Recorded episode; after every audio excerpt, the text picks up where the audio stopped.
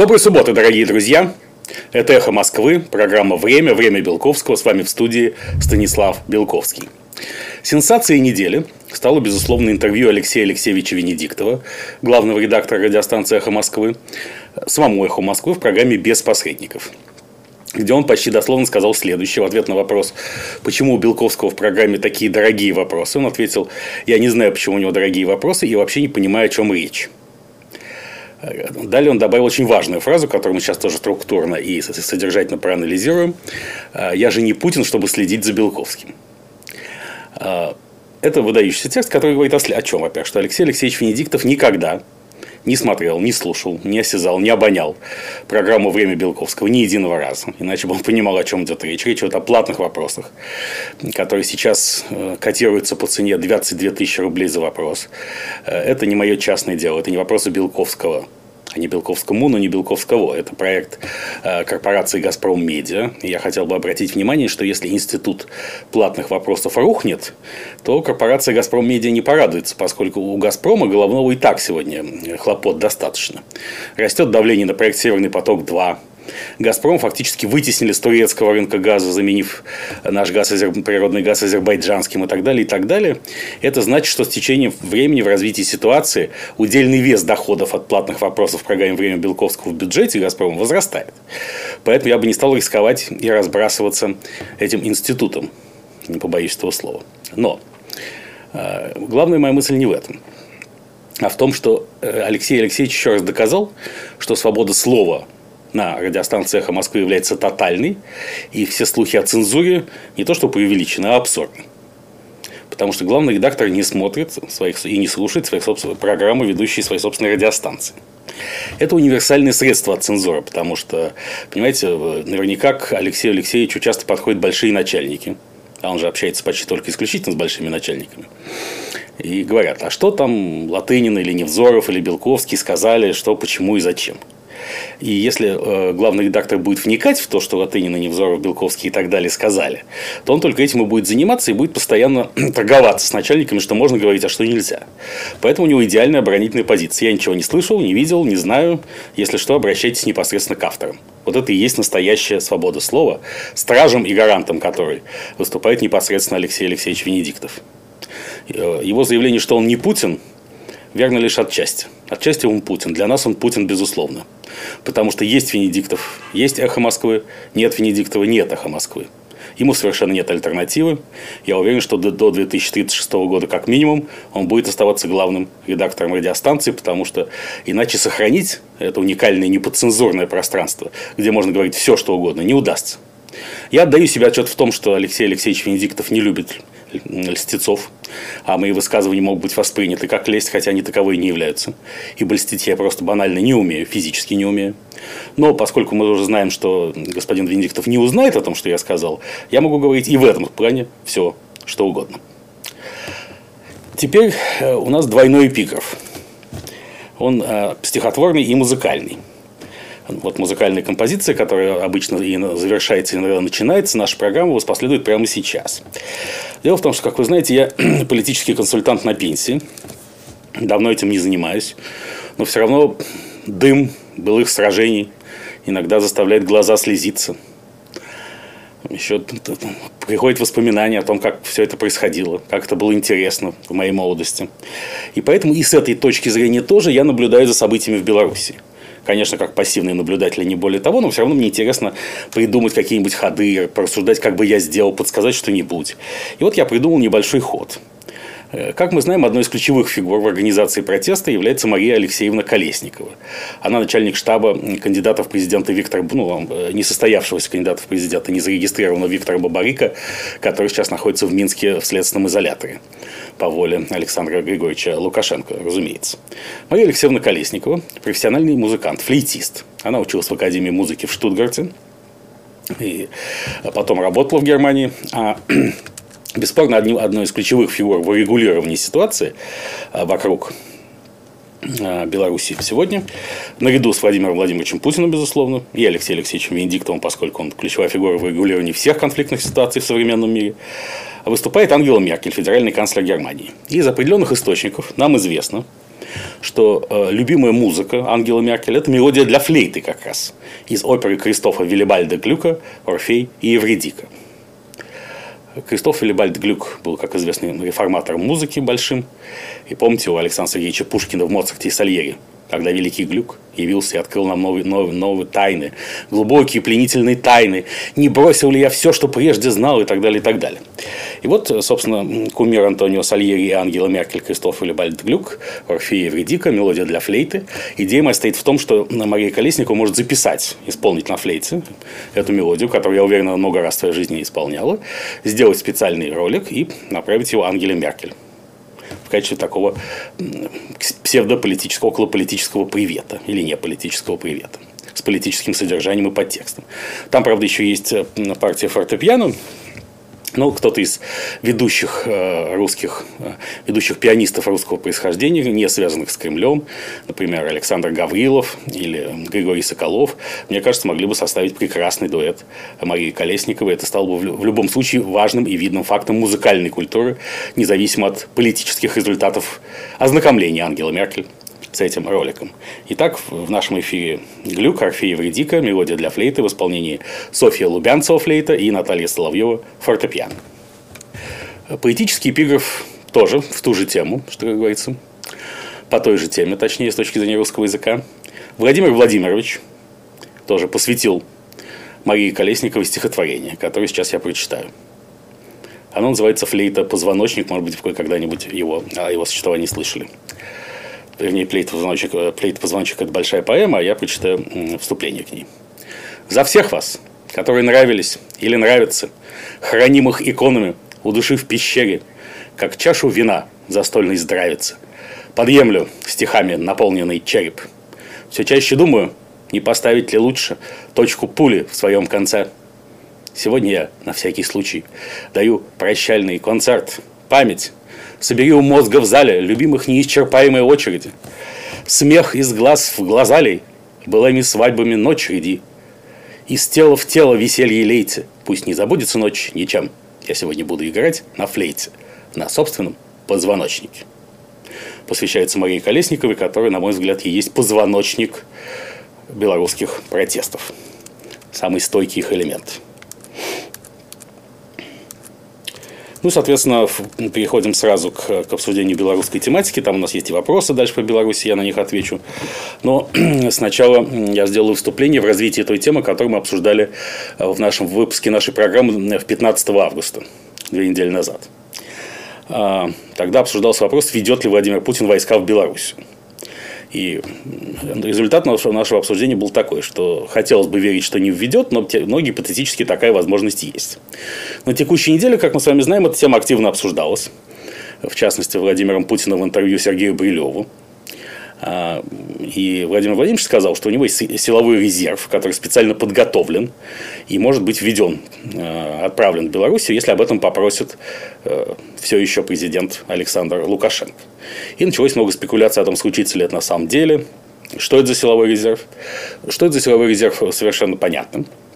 Это силы специальных операций Российской Федерации, которые, которые формально входят в состав и структуру Министерства обороны, но подчиняются напрямую президенту.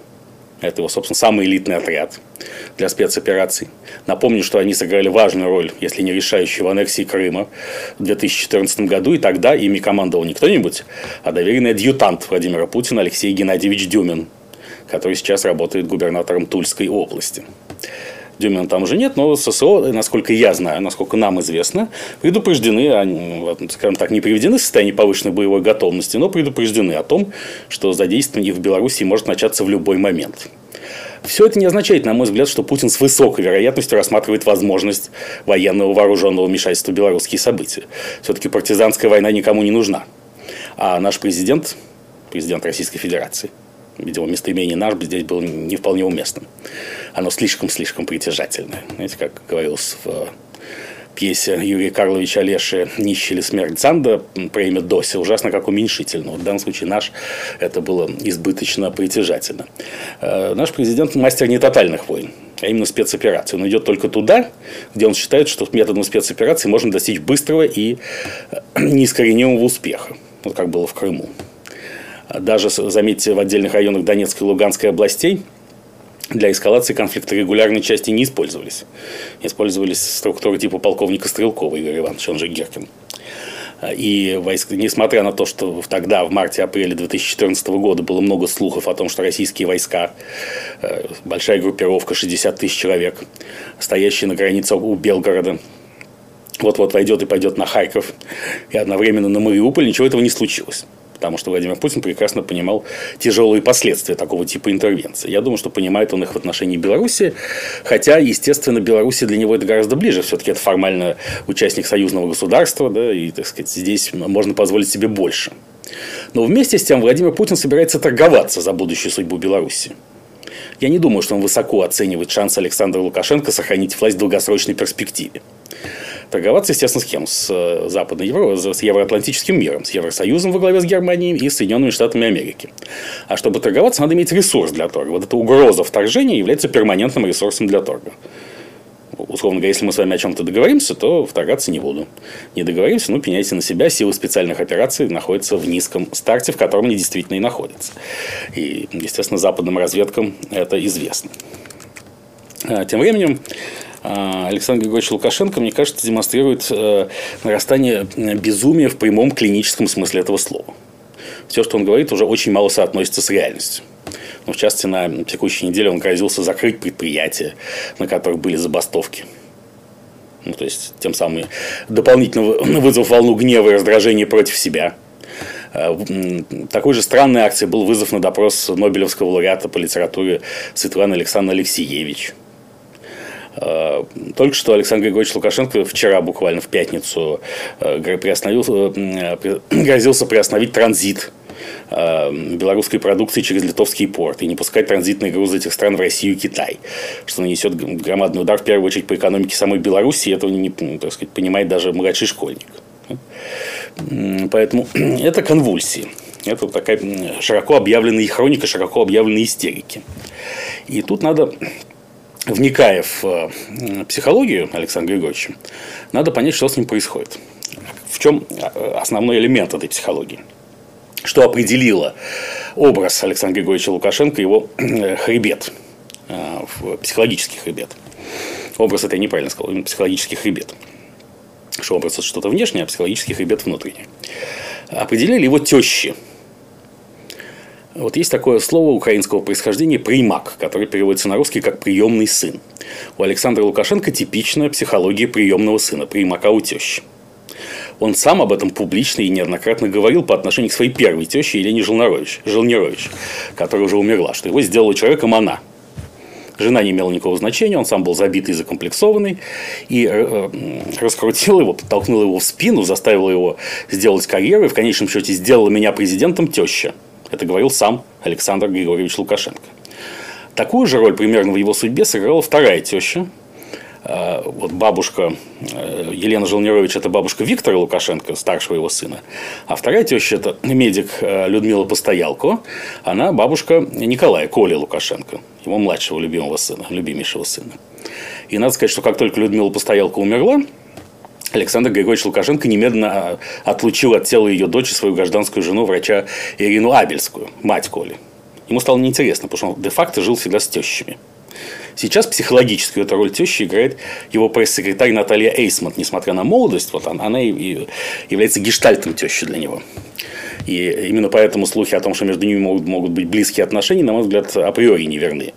Он не может жить с тещей, так сказать, иметь какие-то матримониальные отношения, так сказать, отношения с тещей он не может. Тут она просто психологически над ним давляет, этим определяется ее, ее влияние на него, и, соответственно, э, и создает ту реальность, в которой он живет. Это функция тещи. Поэтому, видимо, поскольку многие очень высказывания Александра Григорьевича Лукашенко напоминают тексты его коллеги Адольфа Гитлера в марте-апреле 1945 года, мы помним, да, что говорил Гитлер, сейчас идут откуда-то войска, там армии Венка, что почти уже создано какое-то секретное оружие, которое он применит и так далее, и так далее. Вот, видимо, в этой реальности сейчас живет и президент Беларуси. Он действительно думает, что за него большинство народа он рассуждает о том, что польские войска могут, польская армия вторгнуться в Гродненскую область и аннексировать ее. И чтобы этого не случилось, он должен оставаться президентом страны. И в крайнем случае надо совершить крестовый военный поход на Запад, и за спиной у него пойдут российские войска. Ну, это вот типичный Гитлер весна 1945 года. Я, безусловно, не сравниваю впрямую Александра Григорьевича Лукашенко с Адольфом Алоизовичем Шекельгрубером. Все-таки Холокоста господин Лукашенко не устраивал. Но тексты как будто списаны. А, кто этими текстами занимается, понятно. Это, собственно, надо спросить у Натальи Эйсмонт, как все это рождается. Но если сейчас она прекрасно понимает, я думаю, я этого не знаю, но это видно по всей моторике их взаимодействия публично предъявляемой моторики, а, что если сейчас Александр Григорьевич выпадет из этой реальности и осознает, где он находится, сколько на самом деле людей его поддерживает, а сколько поддерживает, мы видели на этом гениальном ролике с автоматом и Колей. Там же никого нет, нет никаких избирателей, есть только спецназовцы, которых он назвал красавцами. А где же, собственно, как он сам, обращаясь к Виктору Януковичу, сбежавшему, бывшему президенту Украины, сбежавшему в феврале 2014 года, а, если ты главнокомандующий, где же твоя армия? Если ты избрался с результатом 80%, то где же люди простые, которые выходят тебя поддержать? Откуда все эти страхи, эти репрессии э, совершенно избыточные? Сегодня, как, как известно, отменили аккредитации нескольким десяткам иностранных средств массовой информации в Беларуси. Ну и чего этим добивается? Что если иностранные средства массовой информации перестанут рассказывать о Беларуси, белорусский народ снова полюбит своего батьку? Нет. Наоборот. Все, что делается, делается во вред. Но что хорошо, видимо, понимает его сакральная теща и астральная теща Наталья Эйсмонт, что если сейчас он разуверится вот в той э, абсолютно магической реальности, в которой он живет, в такой постреальности, то тогда он, видимо, должен будет последовать примеру своего германского коллеги от 30 апреля 1945 года. И чтобы этого не случилось, надо по-прежнему создавать иллюзию, что все более или менее хорошо. И вот сейчас как бы самая свежая идея, то что Запад нападет военным путем на Беларусь, и, а после чего на Россию, естественно. И исключить этот вариант может только его, его сохранение на посту президента любой ценой. У нас сегодня несколько бесплатных вопросов. Вот, э, начнем сразу с вопросов, касающихся Беларуси, поскольку чтобы не, разрывать тему, что называется. Один из них задает мне известный политолог, э, президент исследовательского центра политической аналитика Михаил Тульский, с которым я лично знаком. Э, и он написал мне письмо, что это действительно он, а не его аватар или виртуал. Значит, он сегодня дал интервью телеграм-каналу «Свежести», я, кстати, хочу заметить, что наш э, информационный спонсор, эксклюзивный телеграм Белковского, он активно сотрудничает с каналом Свежести, потому что там, ну, как за, заочно, в смысле обмена сообщениями, потому что этот канал вообще обратил на меня свое внимание недавно, я его немножко поэтому прорекламирую. Там очень качественный канал новых новостей, появившийся недавно, видимо, около месяца назад а, и, в частности, очень хорошо дающий белорусскую тематику, несмотря на то, что это телеграм-канал, судя по всему, российский. Кому он принадлежит, я, честно говоря, не знаю пока. Э, и там э, обсуждался вопрос Михаилом Тульским о том, э, что одним из основных лоббистов Александра Григорьевича Лукашенко в Москве является, как это ни странно, президент Сбербанка Герман Оскарович Греф у которого с господином Лукашенко есть общий бизнес-интересы, в том числе через Михаила Гуцериева, который сам партнер батьки еще с конца 90-1990-х годов и владелец группы компаний крупнейших заемщиков Сбербанка на несколько миллиардов э, долларов. И вот, как указывает Тульский, Действительно так, это медицинский факт. Э, центр, центр, едва ли не центральным событием компании «Батьки» то есть Лукашенко была совместная акция с Германом Грефом, они вместе открывали фонтан. В Минске 5 июля фонтан был сооружен за счет средств Сбербанка, а участие Грефа в церемонии открытия было символом благосклонности президента Путина к президенту Лукашенко. То есть Греф был самым высокопоставленным деятелем, представителем российской элиты, кто публично поддерживал Александра Григорьевича Лукашенко во время его кампании. Уважаемый Михаил, э, да, вполне возможно, так оно и есть. На это указывает разные прямые косвенные факты. Но а, это не отменяет. Я вообще считаю, во-первых, что Герман Оскарович безусловно, очень сильный экономист и управленец. Он находится на своем месте, несмотря на то, что под него копают. И вот на этой неделе пошли вновь слухи о том, что фактически возглавить Сбербанк может легендарный Кирилл Дмитриев. Помните, кто это? Мы неоднократно обсуждали его в нашей программе. Это э, глава Российского фонда прямых инвестиций, человек, который э, стал едва ли не первым добровольцем э, вколовшим себе вакцину, будущую вакцину «Спутник Ви», разработки научно-исследовательского центра имени Николая Федоровича Гамалеи. А, человек, который близок к семье Владимира Владимировича Путина, к, его, к одной из его дочерей. через свою жену, сокурсницу этой дочери. И один из очень немногих людей, с которым во время карантина Владимир Владимирович Путин встречался очно и лично. Он даже с большинством топ-чиновников не встречался, а встречался только с э, э, господином Золотовым, вы все помните, господином Зиничевым, министром по чрезвычайным ситуациям, и господином Дмитриевым. А поэтому, возможно, впервые появляется какая-то фигура, которая реально может возглавить Сбербанк вместо Грефа. Э, хорошо это или плохо, не уверен. Абсолютно. Но если бы, например, Герман Греф, это идея абсолютно гипотетическая, никаких возможностей ее реализации мне ничего не известно, стал бы премьер-министром Беларуси в качестве какой-то компромиссной схемы, тем более Герман Оскарович, как мы знаем, этнический немец. Как раз э, для Ангелы Меркель, если она будет договариваться с Владимиром Путиным о сценарии белорусского компромисса, это не самый плохой вариант, э, то было бы только хорошо. В этом смысле, если он дружит с Лукашенко и Лукашенко ему доверяет, то это во благо. Открыли фонтан, и слава богу. А, насколько Герман Оскарович э, действительно лобби защищает э, Александра Григорьевича в глазах Владимира Путина, я не знаю. Хотя знаю и обратное, что есть немало представителей, влиятельных представителей окружения Владимира Владимировича, которые убеждают нашего президента, что э, Лукашенко пора сливать. И, собственно, наличие публичных высказываний весьма близких, ну, весьма или не весьма близких к Кремлю фигур, не менее, скажем, даже, если, даже если не весьма близких, то абсолютно лояльных к Кремлю фигур, таких, например, как руководство Федерации независимых профсоюзов России. Ну, мы с вами понимаем, что слово «независимых» в названии этой организации – это издевательство. Это абсолютно придворная структура, да, которая управляет недвижимостью, оставшейся от ВЦСПС, от советских профсоюзов. В этом и основная функция, а не в защите трудящихся. Потому что если бы она защищала трудящихся, она, например, выступала против повышения пенсионного возраста, чего она почему-то не делала. Но вот ФНПР обрушила страшный гнев на Александра Григорьевича Лукашенко э, заявив официально в своем официальном документе, что все еще президент Республики Беларусь просто разрушает классовые меры в республике, является врагом рабочего класса и так далее, и так далее. В таких, я бы сказал, ленинских, около ленинских терминах это заявление выдержано. Вот. Это никогда не могло бы случиться, если бы как минимум часть Кремля или и одно из полушарий мозга Владимира Путина не было готово к досрочному уходу Александра Григорьевича Лукашенко и новым выборам. И вопрос в том, каков же сценарий компромисса, существует ли он. Я считаю, что он вполне понятен. Что интересует Владимира Владимировича? Чтобы Беларусь не была в НАТО, что там не стояли войска НАТО, что якобы угрожало нам с Крымом в 2014 году. На самом деле, я считаю, не угрожало, но Владимир Владимирович считает, что угрожало, и переубедить его невозможно. Абсолютно. Ибо это источник внутренней легитимности его решения об аннексии Крыма. Он же должен сам верить в какие-то основополагающие вещи, которые он говорит. Он и верит.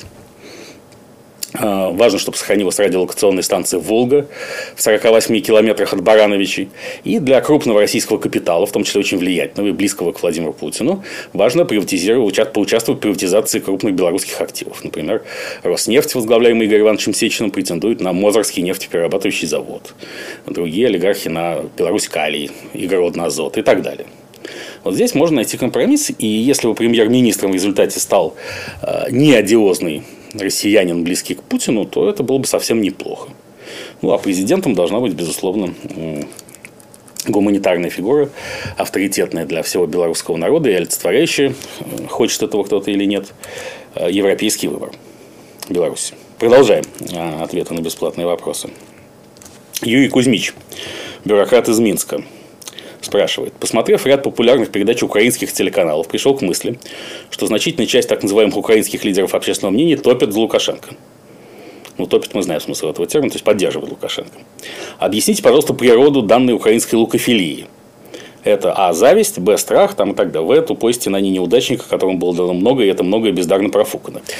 И то, и другое, и третье, да, уважаемый Юрий Кузьмич. Дело в том, что действительно, если Беларусь инфраструктурно и ментально очень готовы к евроинтеграции. Более чем Украина, Грузия и Молдова, на мой взгляд, которые уже получили соглашение об ассоциации с Евросоюзом давно. И если э, в Беларуси власть действительно сменится, сменится политическая система в европейском направлении, то там процесс евроинтеграции э, может пойти очень быстро. И тогда коррумпированные украинские элиты, где, собственно, ускорить евроинтеграцию можно было еще в середине прошлого десятилетия, после победы оранжевой революции в 2004 году. И этого не, этого не произошло только потому, что украинские элиты неизменно предпочитают интересы собственного кошелька стратегическим интересам страны. А когда им указывают, что, ребят, почему все разворовали? Они кричат, ну как, страна-агрессор же во всем виноват. И пока не прекратится российская агрессия, мы ничего евроинтегрироваться не можем, и воровать не перестанем. Надо сказать, что на позднем этапе предвыборной кампании президента, бывшего президента Петра Порошенко в 2018-2019 годах этот тезис озвучивался чуть ли не в открытую, что коррупция в Украине это хорошо, потому что воруем для себя, ослабляя тем самым страну агрессора там полуофициальный спикер этой компании, например, сидящий ныне в Израиле журналист Аркадий Бабченко, как мы знаем, убитый в центре Киева, после чего воскресший не на третий день, правда, на первый же, а, а, говорили, что коррупция вообще не надо обсуждать коррупцию, ибо для Украины это не проблема. Проблема является оккупация. Вот когда оккупация закончится, то есть когда Россия вернет Украине Крым, чего никогда не будет, да, ну, вообще в обозримой исторической перспективе, вот тогда и поговорим о коррупции. А, а чего? Пока будем продолжать воровать, и мы молодцы. Если Беларусь покажет пример ускоренного движения внекоррупционного в европейском направлении, эти аргументы умрут сами собой. Жаловаться на страну-агрессора, что нельзя построить европейскую страну под боком у России, уже будет нельзя. Ну, собственно, Михаил Саакашвили показал, что еще в прошлом десятилетии, что такие реформы вполне возможны и под боком у России. Но кто же хочет брать пример с Михаила Саакашвили? Все хотят, сказать, быть как Владимир Владимирович Путин ненавистный, якобы ненавистный им. Просто на Украине это не получается, потому что Украина демократическая страна, и узурпировать власть не, не, там не дано никому. На этом уже обжегся Виктор Федорович Янукович, сбежавший в Ростов-на-Дону и живущий ныне под Москвой в Баковке. И, как мы знаем со слов его бывших близких соратников, вынуждены гримироваться до неузнаваемости, когда он появляется на улицах Москвы. Вот исход президентской карьеры этого великого человека. И тоже случилось с Петром Порошенко. К счастью, он никуда не бежал и не, не должен гримироваться до неузнаваемости, но э, президентский выбор он с разгромным счетом проиграл Владимиру Зеленскому в прошлом году. Да? Поэтому путинский сценарий не проходит, но он все равно является объектом мечты. Именно поэтому, например, Михаил Саакашвили так и не смог состояться в Украине как реформатор, и не дали, как э, вчера, заявил о том, что возвращается в Грузию. Ну, в подтексте читается в силу с моей, моей осознания мною полной неэффективности усилий в части реформирования Украины. Ему так и не дали стать вице-премьером по реформе. Тем более стало понятно, что он никогда не станет премьер-министром, он на это рассчитывал. Ну и, собственно, э, когда этого надоедало сплавили, как сказал классик, да, э, украинская элита сейчас снова бьет себя в грудь и говорит о том, что она теперь уже хочет быть э, очень озабоченной большой зависимостью от Запада. А что в переводе с украинского элитного это означает на любой другой язык? Что Запад не дает нам воровать все время какие-то инспекции, проверки, э, агенты западного влияния. Запад хочет влиять на кадровые назначения. Он и хочет. Но это, он является в значительной степени влияние американской и европейской на Украину является в значительной степени фактором сдерживания коррупции. А украинская элита не хочет, чтобы было сдерживание коррупции. Она хочет все равно все украсть. Я хочу напомнить, что а, один из скандалов, который подкосил буквально Петра Порошенко незадолго до выборов, это было так называемое дело Гладковского-Свинарчука.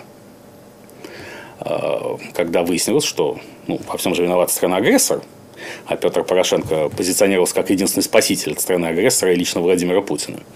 Его безусловный антагонист, и якобы распространялся миф о том, что якобы Россия поддерживает всех кандидатов э, в президенты, кроме Порошенко. И что же выясняется?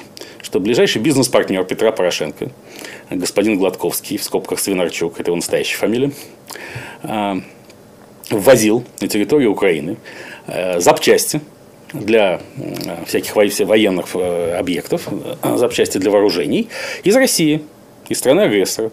Нелегально при том. эти запчасти по стройной наценкой поставлялись на украинские оборонные заводы. Вот вам и честность всей, так сказать, войны со страной агрессора. Поэтому, конечно, Беларусь беспокоит. Если, если останется Александр Григорьевич, тогда сказку про белого бычка, что мы будем воровать и дальше, а во всем виноват страна агрессора, можно будет рассказывать до бесконечности.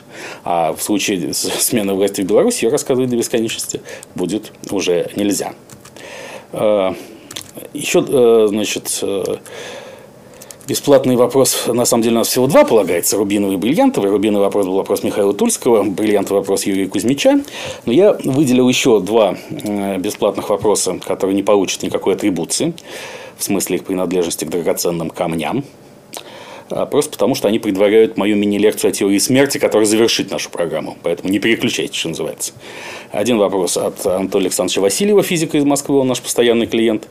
А считаете ли вы смерть важным атрибутом эволюции человека как индивидуума и как частички Вселенной? А, и тоже очень хороший вопрос от э, переводчика Зои. Э, думают ли о своей собственной смерти российские силовики, крупные государственные чиновники и первые лица? Волнует ли, волнует ли этот вопрос во всех их аспектах, как физическое несуществование, как этический шаг, биологический процесс, или эта тема абсолютно чужда их образу мышления. Зоя, я частично отвечу на этот вопрос сейчас, еще до теории смерти, потому что это, здесь есть вопрос практической политики. Да, они думают по мере старения. Еще в конце 90-х годов. Один очень влиятельный в России человек тогда. Да, в значительной степени влиятельнее сейчас. Чтобы вы не подумали, что это покойный Борис Абрамович Березовский. Другой человек. Сказал мне, что ты знаешь, мы в ближайшее время создадим генетические лекарства, индивидуальные, за большие деньги, которые позволят нам продлить жизнь там на 30-40 лет. Пока мы проживем эти 30-40 лет, мы придумаем еще лекарства, и, в общем, так лет до 200 дотянем в прекрасной физической форме. А, эти исследования в России шли ни шатка, ни волков в начале э, столетия, потому что путинская элита была еще очень молода, и о смерти она не думала. А сейчас, когда и Владимир Владимирович, и его близкие соратники уже не так молоды, ну, еще не так старые. Так сказать, Владимир Владимировичу Путину 67 всего, а вон Джозефу Байдену, кандидату в президенты США, 77. И он, его это не смущает, что он только свой первый срок президентский сможет начать в 78 даже лет. Но, тем не менее, они уже не мальчики, поэтому эти генетические исследования резко интенсифицированы. Не случайно ими занимается самое доверенное лицо Владимира Путина, его дочь, Екатерина, предполагаемая дочь Екатерина Тихонова. Дальше он говорит предполагаемо, поскольку это не доказано, что она его дочь. Вот. Я помогают ей такие доверенные, еще доверенные лица Путина, как э, Игорь Иванович Сечин, Хотя, казалось бы, какое отношение Роснефть имеет да, к генетическим исследованиям, а имеет, просто потому что э, такое дело можно только поручить представителям самого близкого круга с точки зрения Владимира Путина. И упоминавшийся уже сегодня Кирилл Дмитриев. Э, поэтому, да, интересуются смертью и думают, что с помощью э, генетических препаратов смогут ее избежать. Но это не метафизическое понимание смерти, оно абсолютно медицинское. Э, кроме того, э, мы с вами говорили о том, что э, главной религией, официальной религией, вернее, не официальной, но доминирующей религией в России является религия денег, культ денег. Вот не те четыре религии, которые обозначены в законе, а культ денег. И адепты культа денег, которые в основном находятся у власти в стране, придают деньгам некие метафизические свойства – а, то есть деньги выполняют функции безличного бога. С их помощью можно кардинально менять реальность, в том числе обеспечить бессмертие. Поэтому те, у кого много денег, тех возьмут в будущее. По Илье Кабакову. А тех, у кого денег нет, не возьмут. И это искреннее убеждение значительной части представителей российской элиты. Так. Теперь переходим к платным вопросам.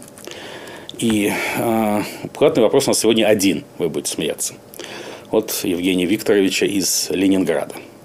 Он просит прокомментировать политические последствия ситуации вокруг Алексея Анатольевича Навального, его отравления и всего, что с этим связано. Уважаемый Евгений Викторович, ну, я уже говорил публично, что я не могу комментировать обстоятельства медицинского свойства, ибо, как и многие, и, наверное, как и вы, Евгений Викторович, я ничего не знаю об этом толком. И что же я могу говорить? Вообще, я считаю неэтичным говорить о состоянии человека, находящегося в коме. Вот выйдет из больницы, тогда и поговорим. Дай ему Бог всяческого здоровья. Я, безусловно, пользуясь случаем, ну, многие знают, что я, скажем так, в последние годы был скорее оппонентом Алексея Анатольевича.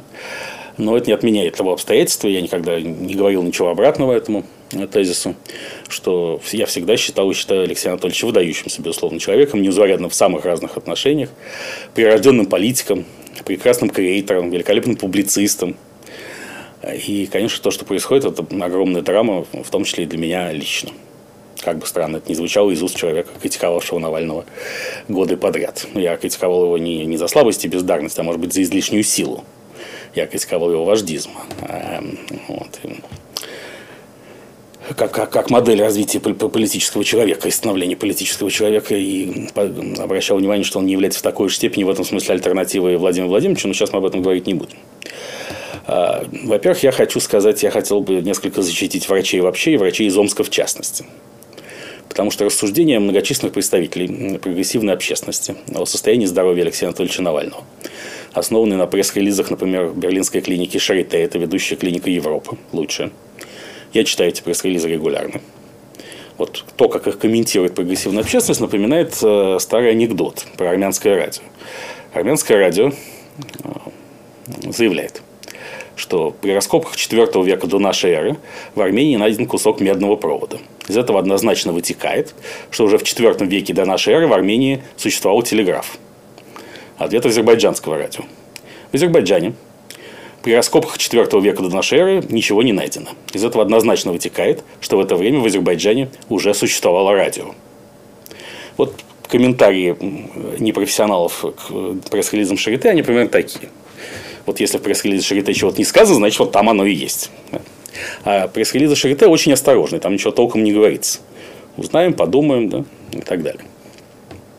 А, пресс-конференция Шарите даже была отменена, как вы знаете, на днях, потому что, видимо, доктора Шарите пока не, не нашли, что сказать внятного. Нет окончательной версии того, что с Алексеем Анатольевичем произошло. А при этом потоки грязи, которые обрушились на омских врачей, неприличны. Понимаете, врачом быть очень сложно. И даже такой дурак, как я, это понял еще на первом курсе медицинского института, откуда, откуда и ушел. Я понял, что эта профессия мне не по плечу. Вести программу «Время Белковского» гораздо легче, чем быть врачом сейчас. И находиться в реанимационной палате или в операционной. И как минимум омские врачи спасли Алексею жизнь. Не правда ли? Надо ли их за это линчевать? Нет. Требовать от них, чтобы они выдали какие-то медицинские тайны, это противоречит как этике, так и формальному законодательству. Врачам просто запрещено законом говорить о таких вещах. Об этом могут говорить только ближайшие родственники. И когда ближайшие родственники созреют, для этого они и скажут, но, видимо, и ближайшие родственники пока не хотят или не могут об этом говорить, в силу того, что картина совершенно не ясна. Да, омские врачи выпустили очень неудачное открытое письмо, но оно неудачно по форме, а не по содержанию. Они же все-таки врачи, а не публицисты. И кстати, обращаю внимание врачей, что если вдруг вам понадобится открытое письмо, то совершенно бесплатно Станислав Александрович Белковский за полчаса его вам сделает, это будет гораздо лучше, поверьте мне. Значит, э, да, там они не, привели неправильную аргументацию. А правильная аргументация очень проста, что э, она состоит из двух пунктов. Мы спасли жизнь, б, ничего сказать по смыслу мы не имели права, даже если знали бы. И никакие ФСБшники там, сидевшие на душой, ни при чем. Были ФСБшники, не были, так вот, поэтому я согласен с тем, что не нужно с политической дубиной нависать над врачами. Они делают свое дело. Пользуясь случаем, хочу сказать, что э, в России очень много хороших врачей, несмотря на то, что система здравоохранения находится в состоянии среднем между кризисом и развалом, но врачи-то остались, и они выполняют свой долг, они не манкируют своим долгом, как это проявилось, собственно, и в ситуации с Алексеем Анатольевичем.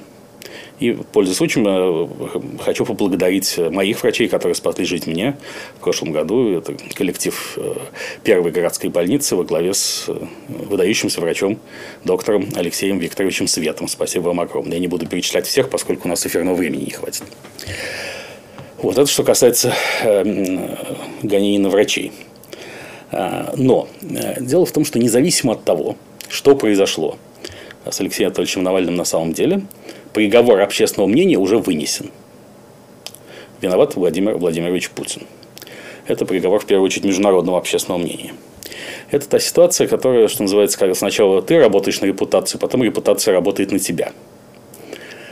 Убедить э, многие миллионы людей, особенно западных лидеров, в том, что Путин не причастен к э, драматическому случаю с Алексеем Анатольевичем Навальным, невозможно. Удастся это доказать, не удастся, э, все равно. Понимаете, когда у тебя репута, как бы сказать, правоохранительные органы задерживают серийного убийцу, то он легко сядет в тюрьму даже за то убийство, которое он не совершал, потому что всю репутацию свою в этом вопросе он создал раньше. Помните, Костя Сапрыкин был такой всенародно любимый герой из фильма «Место встречи изменить нельзя», который говорил, нет у вас на Костю Сапрыкина методов. На что Жеглов в исполнении Владимира Семеновича Высоцкого, Глеб Жеглов сказал, есть, есть, методы есть. Э, да, потому что независимо от того, украл ты кошелек сегодня или нет, суд все знает, что ты карманник и осудит себя за кражу кошелька. Э, вот так и Владимир Ильич Путин. Он долгие годы вел себя в э, стилистике Кости Сапрыкина. Нет у вас на Владимира Ильича методов. А, методов в большом смысле слова, может быть, и нет, но убеждение в том, что надо наказать Владимира Владимировича Путина а, за Алексея Анатольевича Навального, есть. И вопрос о западных санкциях в этой связи стоит весьма остро. Он, он стоит всерьез. Я думаю, что Россия, да, в официальной России Кремлю это сейчас не надо совсем. То есть, да, Путин демонстрирует, что он не боится санкций, и он отчасти в это верит тоже. Он верит в то, что санкции могут привести к подъему внутренних отраслей промышленности, там, к импортозамещению, пятому и двадцатому, чего, конечно, не будет, потому что санкции, в первую очередь, ограничивают доступ к России к, не только к международным финансовым рынкам, что болезненно, но и к технологическим рынкам, что без чего никакой прорыв ни в какой промышленности в современном мире вообще невозможен. А, на этой неделе капитализация Тесла компании Илона Маска превысила ВВП Израиля в несколько раз. Э, может быть, не несколько раз, я могу ошибаться, но точно превысил ВВП государства Израиль. Э, то есть, э, без современных технологий, которые развиваются семимильными, идут вперед семимильными шагами, простите за этот пошлый термин, ничего сделать нельзя. Вот. Поэтому санкции для России губительны, пусть и не, не моментально. Этот процесс займет годы, но результаты этого процесса будут очевидны через несколько лет. И поэтому сейчас наоборот. Владимир Владимирович хотел как-то расторговать ситуацию с отдельными районами Донецкой и Луганской областей. Не случайно там уже действует прекращение огня месяц. Эм, расторговать Белоруссию. И тут случилось нечто, что очень мешает и усложняет его положение в этом торге. Но эту, этот подарок он сделал себе сам многочисленными актами неконвенционального поведения на международной арене. Это и известное всем Петров и Баширов и аналогичные случаи. Это, конечно, и гораздо более важно. Это поведение на Украине в 2014 году. Это и всякие странности с возможным покушением на президента Сербии господина Вучича. Э, это убийство болгарского бизнесмена господина Гебрева. И так далее, и так далее. И э, в любом случае, я говорю, убедить, вот как невозможно было убедить человечество в том, что коронавирус далеко не опасен, пока пропаганда коронавируса не прекратилась, так и убедить человечество в том, что Кремль не виноват в э, трагической судьбе Алексея Анатольевича, не удастся, независимо от того, что там было на самом деле. А, если придерживаться версии, что... Да, причем э, Кремль, э, конечно, делает очень странные пасы уже и в этой ситуации. Да? Например, текст, что мы не убивали Навального, потому что нам это невыгодно, действительно звучит весьма странно. А если было выгодно, то убили бы, да? Но понятно психологическая подоплека этого текста. Кремль не может говорить по-другому, потому что в переводе с путинского на русский это означает. Но если я скажу, что я не убивал Навального из гуманитарных соображений, вы же мне не поверите? Вы же знаете, какие у меня гуманитарные соображения. А если типа я просто вам скажу, что мне невыгодно, вы поверите, потому что это аргумент. Да, если мне невыгодно, я не делаю. Я Владимир Владимирович Путин. Да? То есть, по порядку, что звучит? Поверьте мне, что я не убивал Навального, это означает в переводе. Прошу прощения, сейчас сказал кощунственную вещь. Не убивал, а покушался на убийство. Дай бог э, Алексею Анатольевичу скорейшего выздоровления и многих лет жизни. Дальнейшее. Вот. Вот такие политические последствия, они, они неизбежны. И если говорить о внутренних раскладах и борениях э, э, в кругах близких к Владимиру Владимировичу Путину, то я бы обратил внимание, и если придерживаться версии, что какие-то около кремлевские круги действительно причастны к э, трагическому инциденту, то э, я бы обратил внимание на то, что нарастает конфликт между представителями, э, нарастает конфликт влиятельных кремлевских кланов с Евгением Пригожиным, известным, да, поваром Владимира Путина его позиции сейчас не так прочны, как были прежде. Мы с вами уже говорили о его конфликте с губернатором Петербурга Александром Бегловым, но это лишь верхушка айсберга. Я думаю, кстати, что слухи об отставке Беглова перемещении на пост государственного секретаря Союзного государства России и Беларуси распространялись именно кругами близкими господину Пригожину. Мне так кажется. Я, естественно, в этом не уверен, у меня нет доказательств. А, но Беглов – это верхушка айсберга, потому что он же не сам по себе. За ним стоит влиятельнейший Юрий Ковальчук, один из немногих людей, кто имеет перманентный доступ к Владимиру Путину в его резиденции в Еленджике. Да, поэтому гораздо более многоуровневая и многоплановая э, схема и система взаимодействий. И то, что Евгений Пригожин так побежал впереди паровоза мочить Навального, находящегося в коме, ну, вот это, совершив эту пиар-акцию с уступкой долга компании «Московский школьник» самому себе, с пресс-релизами там, на тему «Если Навальный умрет, я не буду иметь к нему претензий», претензия, если не умрет, то доведу до смерти. Это все Евгений Пригожин хочет показать, что поскольку он главный борец с Навальным, то его сплавить нельзя. А мы знаем, что господин Пригожин, в общем, сторонник и э, эффективный менеджер весьма радикальных мер. Да? Давайте вспомним, что случилось с э, Александром Расторгуевым и коллегами два года назад в Центральноафриканской Республике и так далее. Да? А, что случилось с мужем Любови Соболь, который занимался расследованиями, Любови Эдуардовны Соболь, ближайшая соратница Алексея Анатольевича Навального, который занимался расследованиями этих самых завтраков, поставляемых в э, московские школы там все, суд и расправа там очень скоро. Поэтому фигура Евгения Пригожина тоже быть, может быть частью разменного фонда, чего он, естественно, не хочет. А зная психологию Владимира Владимировича, он понимает, что Путин не сдаст человека, если тот главный антинавальнист. Поэтому он сейчас резко активизировал свою антинавальнистскую активность именно сейчас, когда с Алексеем Анатольевичем произошло это несчастье. А, я перехожу к финальной части нашей программы. Теория смерти. Она является важнейшей составной частью а, всеобщей теории Белковского. Маленький дисклеймер, что называется. Методологическое вступление. А, важный вид интеллектуального мошенничества – это излагать простые мысли сложными словами. Вот вы приходите на лекцию, лектор что-то читает, а вы не понимаете, что он говорит. Потому что очень сложно. И многие думают, ну, раз я не понимаю, что он говорит, значит, что-то очень умное такое, заковыристое, мне образования не хватает.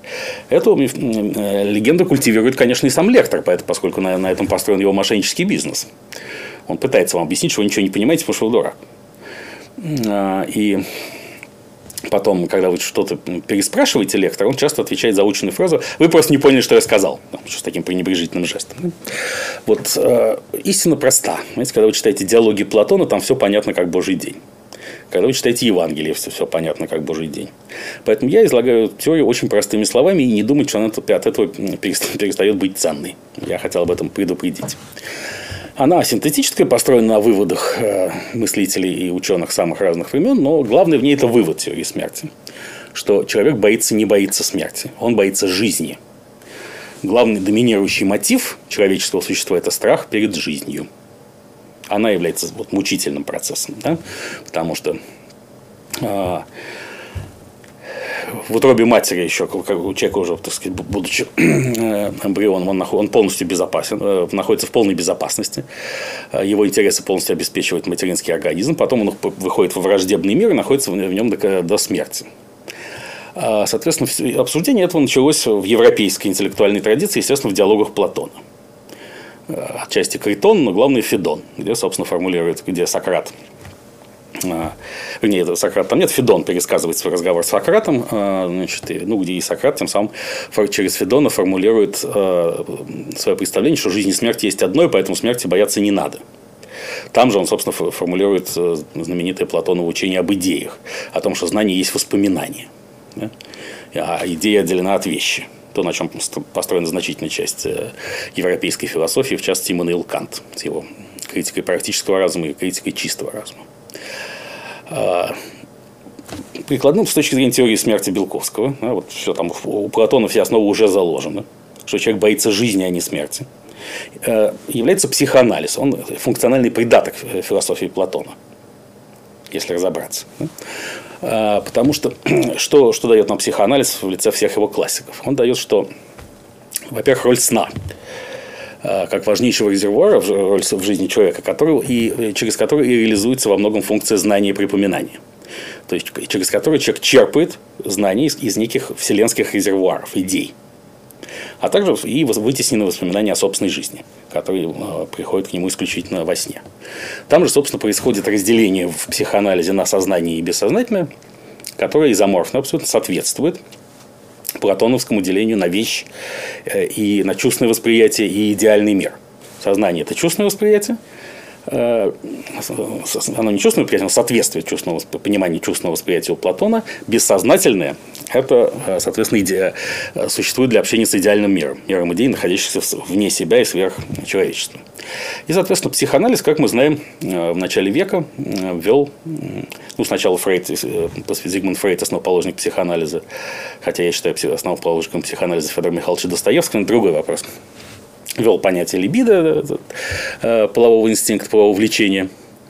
А после чего в начале века под влиянием своей ученицы Сабины Шпильрейн, нашей соотечественницы, уроженки города Ростов-на-Дону, а, он вводит понятие э, инстинкта танатос. Он обращается от, э, э, говорит о дихотомии эрос танатос.